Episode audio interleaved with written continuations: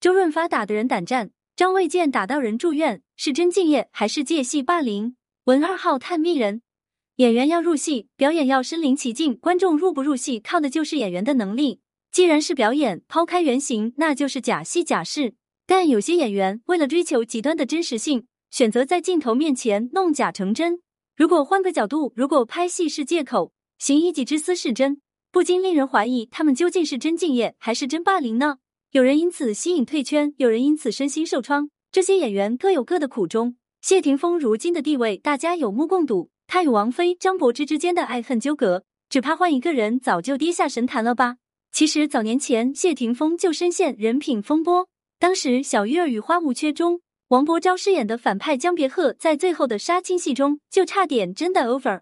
按照原定剧情，小鱼儿和花无缺对着仇人的尸体怒骂就行。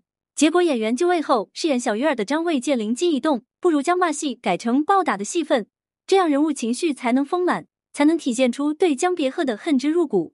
王晶听了之后觉得可行，但王柏昭觉得不妥，建议既然如此，就给自己用替身吧。结果直接被导演反驳，王柏昭无奈也心存侥幸，拍戏而已，一四两下不会真打的。可导演一声看，张卫健和谢霆锋的拳脚就劈头盖脸的留在他身上，还真的假戏真做了。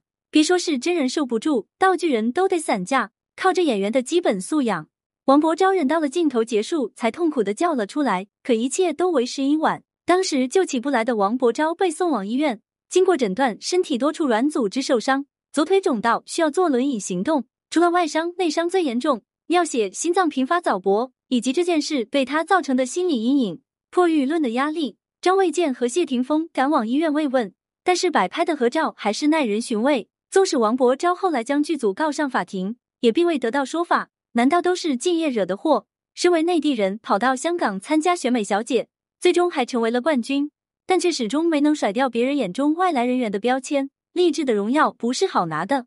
当年励志和周润发合作的《老虎出更》，看过的人都会感觉不妥。影片中两人打斗的戏份中，励志先是被一脚绊倒在茶几上，玻璃四处飞溅，一镜到底没有替身，看着都觉得后怕。起身准备再次行动，又被周润发一脚踢飞，被怼脸裹上面粉，看着就觉得痛苦。这还没完，接着又被抓着头发强行按在了浴池里。俗话说打人不打脸，但这部戏感觉都在针对励志的脸。几场戏下来，并没有多少打戏经验的励志都懵了，还是被工作人员抬出去的。其实接到剧本时，看到女主这段被暴揍的剧情，励志提出过用替身的想法，只不过被导演以为了效果为由拒绝了。电影上映后，观众觉得这段戏欠佳，也有网友表示不理解这段打戏的意义。这一部分换做一个男演员都不一定受得了，更何况是靠脸吃饭的励志呢？稍有不慎，后果难以想象，又由谁来承担？有人认为周润发实在假公济私。时间再往前推一年，一场慈善晚会上，周润发和曾志伟在台上逗月子，活跃气氛。突然间，矛头指向一旁的励志，两人一起将蛋糕砸在励志的脸上、胸部。当晚最出洋相的还能是谁？媒体也开始攻击励志，杂志上明晃晃写着他无下限的字眼。其实这已经不是周润发第一次陷入假戏真做的风波。早年张曼玉受邀某访谈，主持人微博专注，问题刁钻：“你有没有体验感很差的戏？”张曼玉直言：“有过一次，导演喊卡都听不见，推也推不开，我也蛮尴尬的。”在主持人的起哄下，张曼玉说出了周润发的名字，或是怕得罪人，有人好心解释。一定是拍戏太入迷了才会这样，风评多了，周润发也躲不过媒体追问，只好表示拍戏时不会把搭档当老婆。这如今影视剧不仅需要小童星，连一些动物的戏份都逐渐重要。可令人胆战的地方是，没有特效的情况下，剧组想追求真实性的心，例如电影《犬王》，导演姚守岗为了追求极致，竟然牺牲了一条军犬。电影是抗日军事题材，故事中多处有枪战爆破的情节。当中的主角毫无疑问就是犬军犬海龙，为了使命吊着炸药包要与敌人同归于尽，最后伴随着一声巨响葬身于火海。当时很多人看到都觉得太精彩了，太震撼了。殊不知九十年代特效产业并不发达，观众口里称赞是一条真实的生命换来的。其实剧中的海龙是条战功赫赫的退役军犬，本该在饲养员身边安度晚年，而犬王在拍摄时被导演要求必须是军犬。这才有了这次渊源。当然，一切都是在保证安全的前提下。结果，姚守岗在饲养员不知情的情况下，将假炸药包换成了真的。得知消息后，饲养员惭愧痛哭。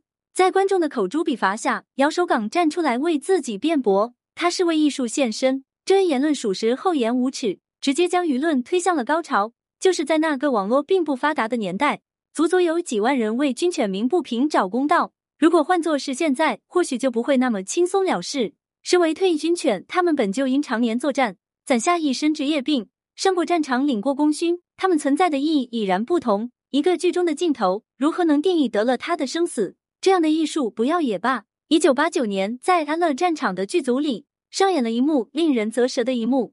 电影中有一场抢破戏，女演员于倩文起初并不在意，毕竟很多影视剧中都有这种戏码，通常都会借位。开拍之前，曾志伟告诉她，为了效果会有一些皮肉之苦要来真的。于倩文听了之后有些疑虑，但因为刚出道经验不足，也没有多想，勉强答应了下来。结果现场远没有她想的那么简单，也成了她毕生的噩梦。开拍后，于倩文还是无法接受，开始强烈反抗，试图叫停。但曾志伟坐在镜头前纹丝不动，他突感绝望，开始逃窜，大声呼救。而曾志伟像是看戏一般，将眼前的一切尽收眼底。等到一切都无法挽回时，工作人员才发现出事了。有人甚至骂曾志伟没人性。可这时，局外人再愤怒都无法体会于倩文心里的绝望。此时的她不过十九岁的女孩，造成了极大的心理阴影，选择退出演艺圈。事后有看热闹的，有为女孩不公的，曾志伟也删掉了那些剧情，公开道歉。可一个刚刚盛开的女孩丢了清白，失了前途，这是永远改变不掉的事实。如果人与人之间保留尊重，这样的悲剧能有几个？戏里最常见的打戏扇耳光，拍戏吗？顾名思义，一切都可以是假的，也不需要真打。很多有经验的演员拍打耳光戏的时候，都会用巧劲，加上相互配合，营造出声音很响的效果，实则又不疼。但有些演员从不假打，成为了圈里的闻风丧胆。最具代表性的就是促成耳光王的霍建华，跟他搭戏的女演员一个比一个够呛。比如倾世皇妃洪小玲饰演的妃子与皇帝霍建华发生争执，男演员二话不说一巴掌给女演员扇在了地上，当场洪小玲就脸红耳鸣，身上的首饰也被甩得飞出镜头。花千骨中赵丽颖也被霍建华一巴掌扇倒在地。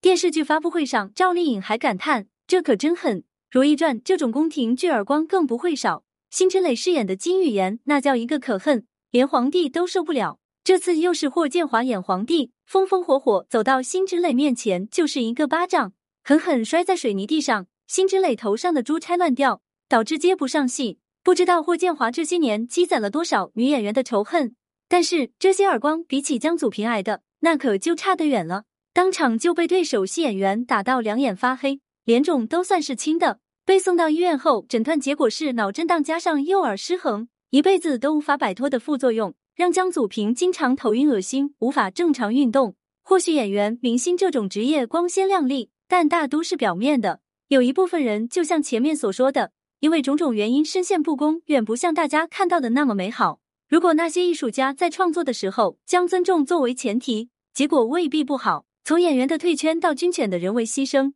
都在告诫大家，不论是演员拍戏还是做人，都要注意分寸，而不是将其作为借口，成为伤害他人的利器。